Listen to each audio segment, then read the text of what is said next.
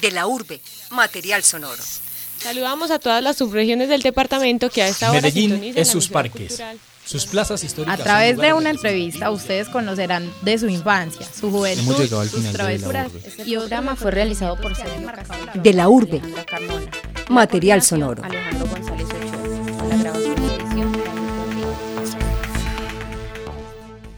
Para financiar las cenas y las borracheras del alto mando militar con los gringos. ¿Qué dijiste? ¡Qué orgullo servir a Colombia! Yo te doy el mejor precio del mercado, solo te cobro el 20% en la felicidad, la felicidad. Para uno, para dos, para tres, para cuatro, para cinco. Tú vendes, tú compras, tú vendes. Lo que acabamos de escuchar hace parte de la obra La Casa Grande de la, del colectivo teatral Matacandelas. Hoy nos encontramos con Margarita Betancourt, actriz de la obra La Casa Grande. Margarita, bienvenida. Muchas gracias, David Santiago. Eh, Margarita, ¿cómo fue tu experiencia en ese viaje que tuvo la obra y el, y el colectivo en el Chocó el año pasado? Pues fue una experiencia maravillosa y absolutamente enriquecedora. Nosotros eh, establecimos una relación con la red de estudios eh, de pensamiento latinoamericano, la red CEPELA, y a partir de ahí decidimos que con esta coyuntura que estaba atravesando el país de, los procesos de paz, una obra como La Casa Grande, en la cual, eh, de Álvaro Cepeda Zamudio, en la cual se habla de la masacre de las bananeras que ocurrió el 6, entre el 5 y el 6 de diciembre del 28, de 1928, consideramos que era muy pertinente llevarla. Eh, las eh, estuvimos en Murindó, Río Sucio y La Loma, y son eh, lugares a los cuales el acceso a, las, a los productos culturales es muy, muy pobre, ¿cierto? Entonces decidimos llevarla y la experiencia fue fantástica porque la acogida de, de la de las tres poblaciones fue maravillosa.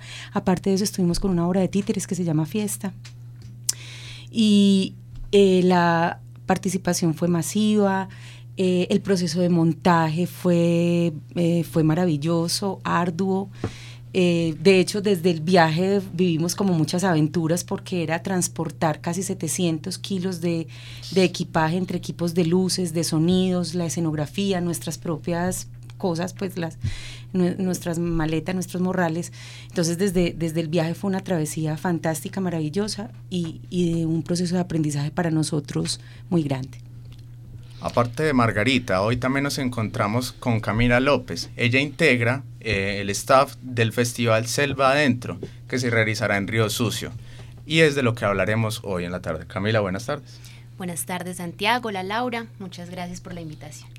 Eh, bueno, Camila, eh, cuéntanos un poco sobre este tema de la selección de propuestas que ya nos venía hablando Margarita eh, para ir al, pues, a Río Sucio y empezar con el festival, porque como ella nos contaba, tuvieron como una experiencia muy entrañable con el lugar, con las personas, con la comunidad, y de dónde nace como esta intención de llevar ciertas propuestas al lugar. Bueno, eh, Margarita lo mencionaba ahorita y es qué motiva básicamente el festival, la coyuntura por la que estamos pasando en el país en este momento y la motivación que tenemos como red y como ciudadanos también de hacer algo. Y ese, en ese hacer algo quisimos hacerlo a través del arte y la cultura. Entonces, eh, el festival nace no solamente como un sueño, sino también como una apuesta artística y cultural. Y la línea temática eh, que quisimos como seguir a la hora de elegir las propuestas fue obras que nos plantearan una reflexión sobre la memoria, sobre el conflicto, sobre lo que ha sido la guerra en el país en distintos territorios. Entonces eh, se reunió como un equipo curatorial, eh, integrado también pues como por, por quienes hacen parte del festival y se empezaron a buscar obras alrededor del país que trataran eh, y que siguieran esa línea temática.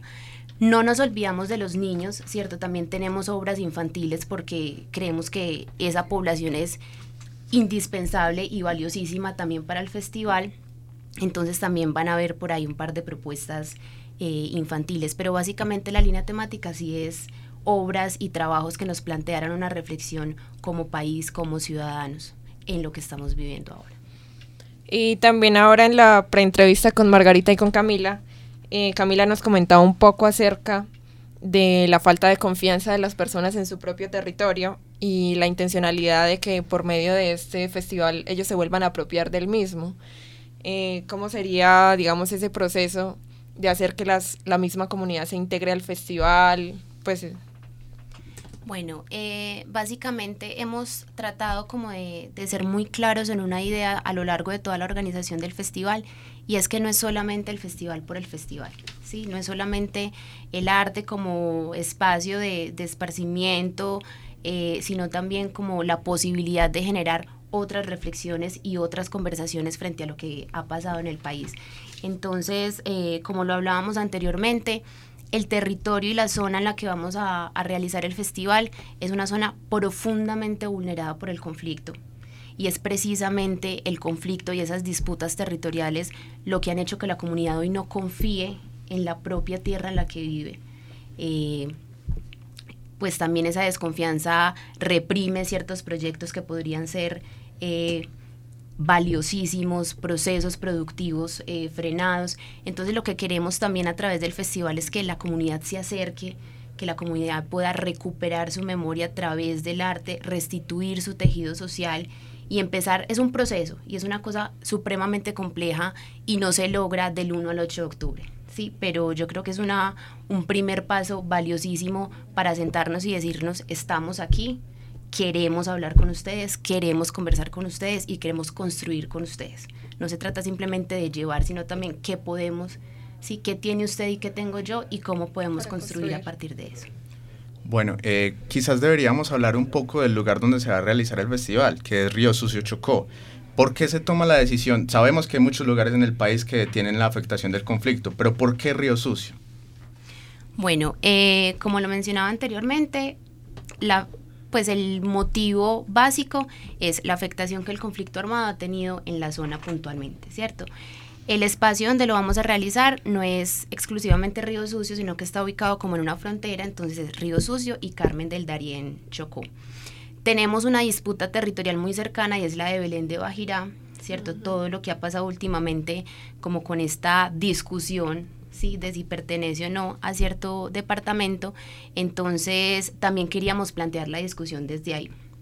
Es básicamente esa eh, como la, razón. La red también ha venido trabajando en el Chocó por mucho tiempo, entonces eh, es una forma como de darle continuidad a esos procesos, esta vez con un festival, esta vez pues como con este proyecto de gran alcance y básicamente es esa la razón por la que vamos a hacerlo allá. Ahora también pues ya que tocan el tema como del territorio en el que se va a hacer el festival, hay un detalle que nos interesa mucho y es la construcción del teatro que se va a hacer allá en Río Sucio, que es como algo muy de la comunidad que se ha venido haciendo un seguimiento en las redes sociales del festival y que pues no sé, considero que tiene una significación ya más emotiva el hecho de que se construya ese teatro casi que tan pues no sé, de hogar en ese sitio. ¿Cómo ha sido como el proceso de, o el acompañamiento de Matacandelas o su perspectiva con respecto a esta construcción?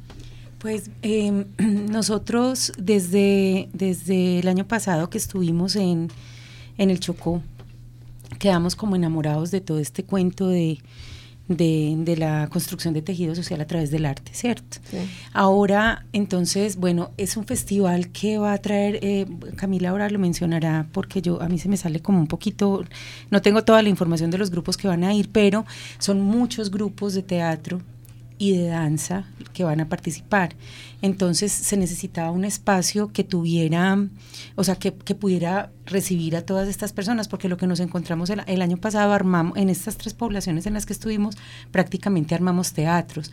Armamos teatro en un salón social, en una iglesia. Eh, entonces, en ese orden de ideas, pues eh, era un poco más complejo. Eh, ir a buscar espacios donde presentar tantos grupos. Entonces, pues a partir de las conversaciones con, pues, de, de, la red Cepela, ellos eh, eh, se reúnen y dicen, bueno, pues entonces hagamos algo que le quede a la comunidad, ¿cierto?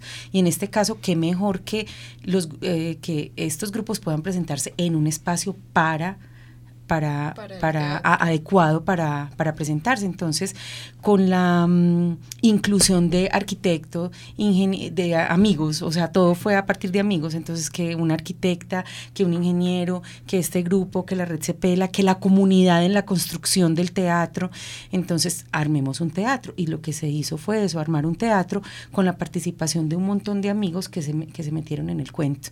Y, y la participación de Matacandelas, eh, como nosotros habíamos ido el año pasado, pues quedamos, algunos, algunos compañeros del grupo quedaron como y que tienen como mucha habilidad en esto de la organización y la planeación de proyectos, eh, se involucraron directamente ya en, en, este festival y están como, como participando. Y ya Matacandelas pues va a participar con la, con, la, con la Casa Grande, pero algunos miembros del grupo sí están como en la, en la organización. Bueno, aparte de las obras que se van a presentar en el festival, también hay algo que es la parte de la enseñanza la parte de la educación. Eso es las escuelas de las escuelas de arte y paz. ¿En qué consiste esas escuelas y cuál es el enfoque que van a tener? Bueno, eh, las escuelas de arte y paz nacen como una estrategia para darle mayor alcance y para darle mayor sentido a la conversación que se va a plantear y que se va a proponer desde el festival. Eh, nace también en conjunto con un gran apoyo y un gran aliado que ha sido la UNAULA, la Universidad Autónoma Latinoamericana.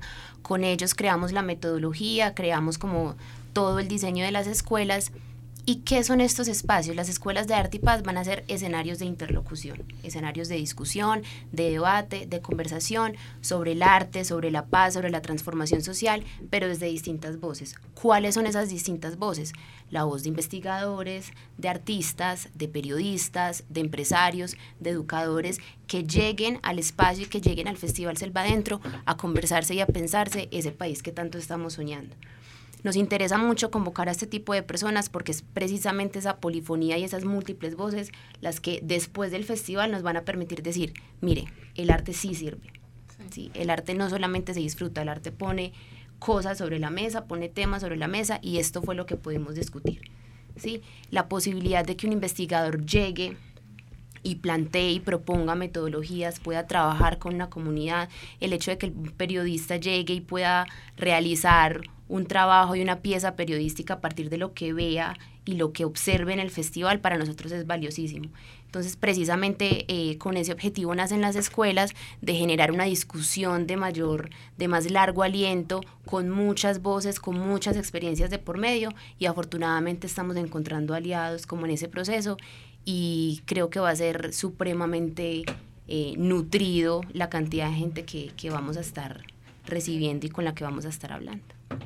Gracias, Camila. Eh, no se me quede callada, Margarita. Vamos a abordar un tema muy importante que recalcan siempre pues, en las redes, la organización y el festival eh, de Selva Adentro, y es como la construcción de cuerpos poéticos para construir utopías.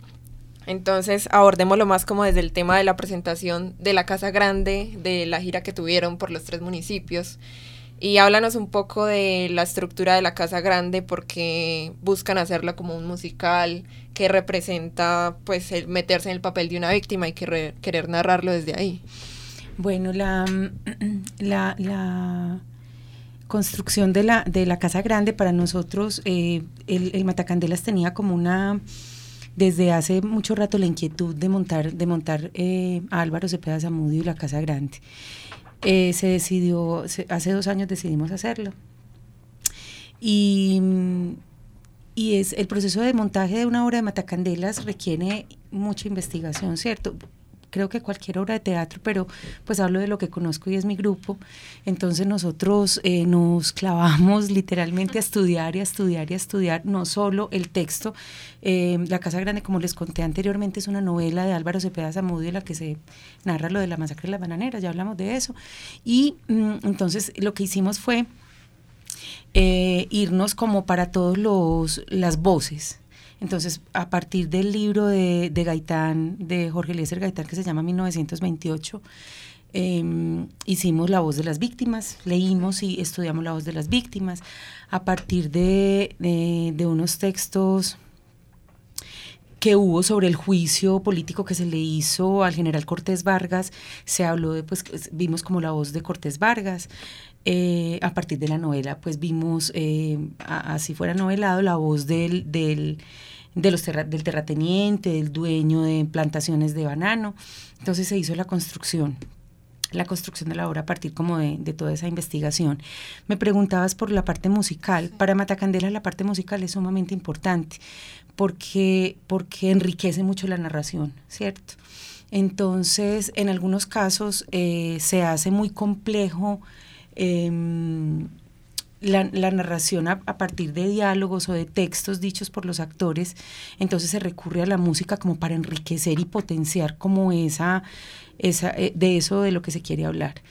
Eh, de hecho, en la, en la Casa Grande, la masacre como tal, es, el momento de la masacre se describe a través de una opereta que, que eh, compuso Ángela Muñoz, que es nuestra directora musical, y eso nos permite como dar otras, otros lenguajes y otras maneras de decir las cosas que sean que, potencien como todo eso que, que, hay que decirlo, pero que también permitan como lo poético, o sea, como llevarlo a un plano un poquito más poético, que no sea esta, esta crudeza de la, de la muerte de 3.000 personas como se describe.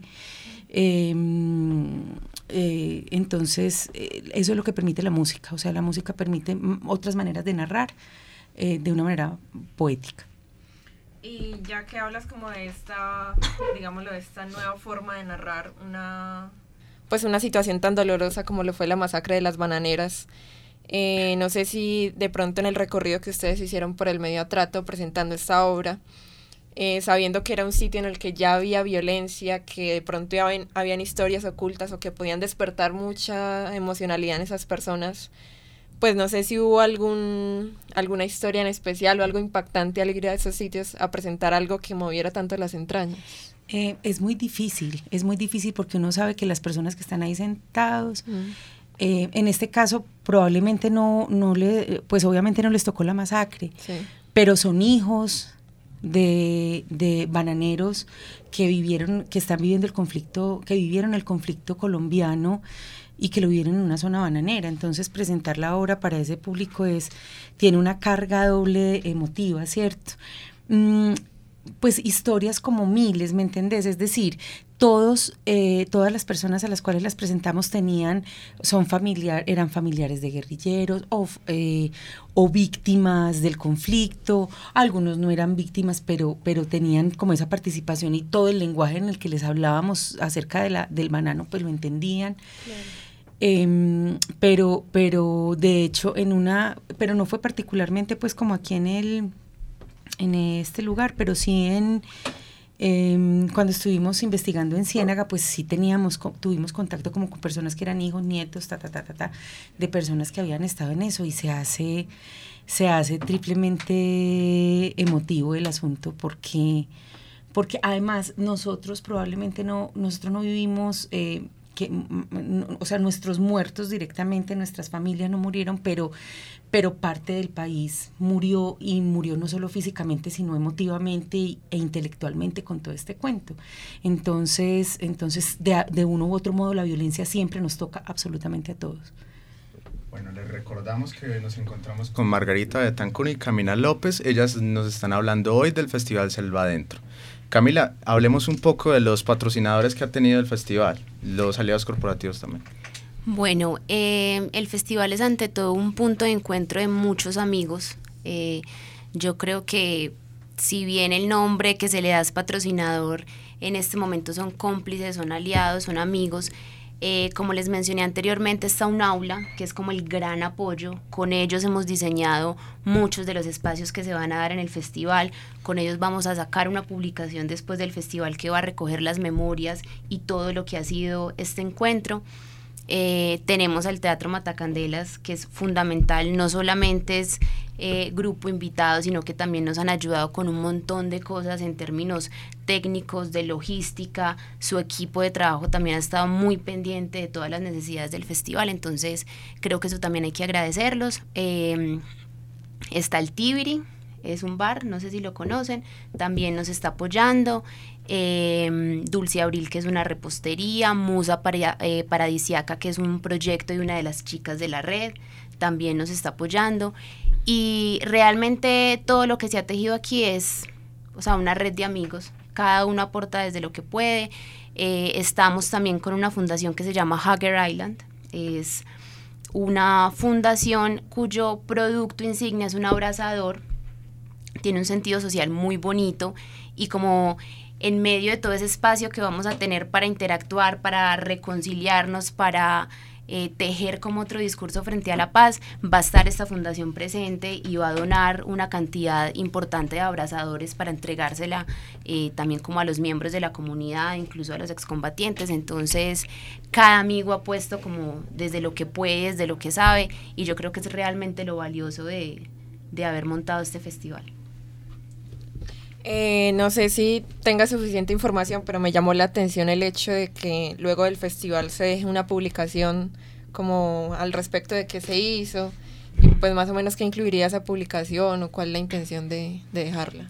Bueno, em, inicialmente se pensó en una crónica, en una crónica escrita, em, pero vimos también la posibilidad de que se unieran muchísimos otros relatos, entonces esa publicación no solamente va a tener como la crónica central del, del, festival, sino otros relatos que se van a ir tejiendo como con los periodistas que vayan, con los mismos estudiantes, si es posible con la misma comunidad construir un relato, ¿por qué no hacerlo?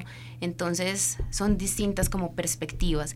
Con respecto a lo de las escuelas de arte y paz, también se va a dejar un registro. Eh, la idea es que la discusión no termine ahí, sino que la gente afuera sepa de qué fue lo que hablamos, qué fue lo que discutimos y dejar también como un manifiesto, ¿cierto? El arte como herramienta de transformación social por esto y por esto y por esto, desde la experiencia de un investigador, de un periodista, de un mismo artista. Entonces, básicamente es lo que va a tener ese registro y esa memoria del festival. Bueno, ahora hablaste un poco de que mm, varios excombatientes del conflicto armado colombiano, especialmente la eh, guerrilla de las FARC, van a estar mm, presentes en, eh, en, la realización un poco de, del festival, debido a que en, en, las cercanías a Río Sucio hay una zona veredal de transición. Eh, ¿cómo, ¿Qué esperan de, de esos combatientes? ¿Qué esperan de la participación de ellos y del futuro del proceso con ellos? Bueno, eh, no lo hemos mencionado todavía, pero el sitio específico de realización del festival es el Espacio Territorial de Capacitación y Reincorporación Silver Vidal Mora. Es lo que antes era el punto transitorio de normalización, ya por decreto adquieren otro nombre, sí, porque ya no estamos hablando de guerrilleros, sino de población civil. Entonces ya eso adquiere como otro sentido. Eh, con el tema de los, excombatientes, eh, de los excombatientes ha sido supremamente valioso, eh, se han unido al proceso incluso en la construcción del teatro y es una cosa muy emocionante. ¿Qué esperamos? No, una experiencia provechosa para todos.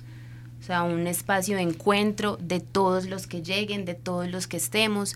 Yo creo que es básicamente es el sueño, que podamos disfrutar, que podamos conversar, que podamos empezar a, pensarnos una sociedad distinta, un país distinto, y no solamente pensarlo, sino también planear cómo vamos a hacer. Y yo creo que una de las cosas valiosas del festival es el momento puntual en el que se está haciendo. Es decir, acabamos de pasar un acuerdo de paz, entonces empecemos a actuar ya. ¿sí? ¿Qué queremos, qué buscamos y cómo podemos hacerlo? Y eso es básicamente lo que esperamos y lo que, y lo que queremos, que se, que se dé verdaderamente un punto de encuentro entre ellos y toda la gente que, que llegue.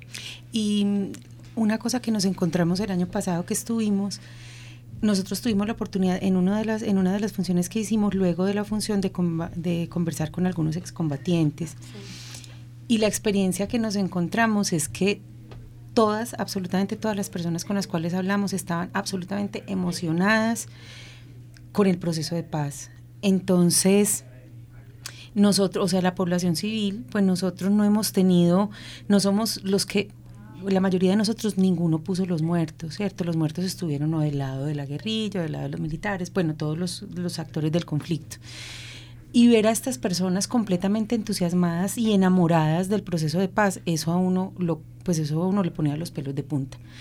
Ah, y ahorita pues eh, obviamente los, las personas que están organizando el festival han tenido más contacto con ellos que nosotros, pero, pero uno ve que todo, todo el mundo le está apostando a lo mismo, o sea, todos vamos por el mismo camino. Entonces, un festival como este lo que hace es, es seguir construyendo los rieles para ir por ese camino y, y, construir la paz que, pues, construir este proceso, que esto es un proceso que no acaba nunca, eso es una, no es una construcción de, de ocho días, como dice Cami, o de, o de unos años, es de toda la vida, es una construcción que se hace permanentemente. Margarita, eh, se dice pues un poco al respecto del festival y de la intencionalidad, que este cumple un papel importante, digamos, en el proceso de paz que se va a llevar a cabo, o que se está llevando a cabo más bien.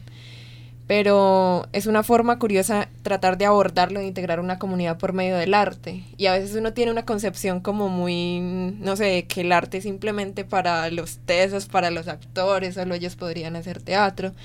Pero el arte es para todo el mundo. El arte es para absolutamente todo el mundo. De hecho, después del que se hizo la visita nuestra el año pasado, eh, en diciembre un compañero, dos compañeros del grupo estuvieron haciendo un taller de teatro y se formó un grupo de teatro en esa zona. Eh, que se presentó cuando hicieron el como la cuando hicieron la vigilia, por la paz se, realicé, montó una obra de teatro y la presentaron y absolutamente entusiasmados, y no solo con el tema de teatro, sino con el tema de danza, con el tema de música. O sea, el arte es uno de los caminos a través de los cuales se puede hacer paz. Bueno, eh, esa pregunta me, me, interesa mucho porque aparte de los grupos nacionales que, que van a estar presentes en el festival, van a llegar otros procesos artísticos de otros espacios territoriales de capacitación. Y yo creo que eso nos tiene supremamente emocionados porque ahí nos vamos a dar cuenta de que verdaderamente es un intercambio artístico y cultural, es un diálogo de saberes. Es que un grupo con la trayectoria de Matacandelas, del Trueque, Elemental, eh, de Vara Santa, de muchos otros que vamos a tener, sean capaces de conversar con un grupo que apenas está empezando, o con un proceso artístico que tiene sus propias búsquedas, que tiene sus propias estéticas, tal vez no muy claras, pero que se puede generar un intercambio, una experiencia muy valiosa. Entonces, eso es otra cosa que nos tiene emocionados y que demuestra que verdaderamente el arte sí, sí puede ser para todos. Gracias Camila y desde luego yo creo que a los oyentes se les ha despertado la curiosidad y quieren saber cómo ir al festival, si todos pueden ir, cómo acceder. Pues denos un poco de información al respecto. Bueno, eh, para la comunidad de la zona donde se va a realizar el festival, la entrada es completamente libre. Eh, pero la forma en que la gente de la ciudad se puede vincular es precisamente a través de las escuelas de arte y paz. Em, en nuestra página de Facebook Festival Selva Adentro pueden encontrar toda la información. Aún tenemos activa la campaña de crowdfunding que es básicamente para el éxito del festival, para costear muchísimos asuntos que, ¿cierto? Que implica la realización de un festival. Entonces, si alguien quiere vincularse sin necesidad de ir o sin necesidad de pagar la escuela completa, también puede hacerlo. Eh, pero básicamente la información está ahí sobre la asistencia. Nos pueden escribir a festivalselvadentro.gmail.com y les pasamos toda la información para que puedan asistir. Bueno, Margarita y Camila, muchas gracias por acompañarnos en este espacio de la urbe. Eh, les habla Laura Camacho. Eh, gracias por el apoyo el apoyo técnico David Berrío. Les habló también David Pereáñez. Eh, somos parte del grupo de Reportería 2 del programa Periodismo. Los dejamos con una parte de la obra El Insepulto del Teatro El Trueque. Edras también era tu hermano. No lo sabes. Lo sé. Y está en su sepultura. Su cuerpo en la bandera te entregaron y contigo recé si no lo recuerdas su cuerpo perfumado con tus manos. Con estas manos levanté para besarle, porque no le reprocho lo del Pablo. Fueron muertes cruzadas, mano a mano, hermano contra hermano, misma suerte defendiendo sus causas, y eso vale. ¿Y qué lo diferencia? ¡Un uniforme!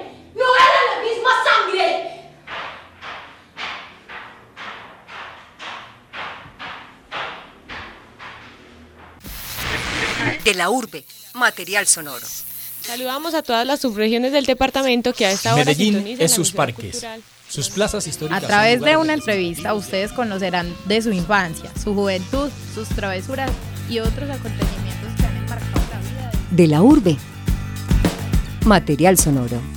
Hemos llegado al final de La Urbe. Este programa fue realizado por Sergio Castrillón, Alejandra Carmona, En la coordinación, Alejandro González Ochoa. En la grabación y edición, David Berriz. Hasta pronto.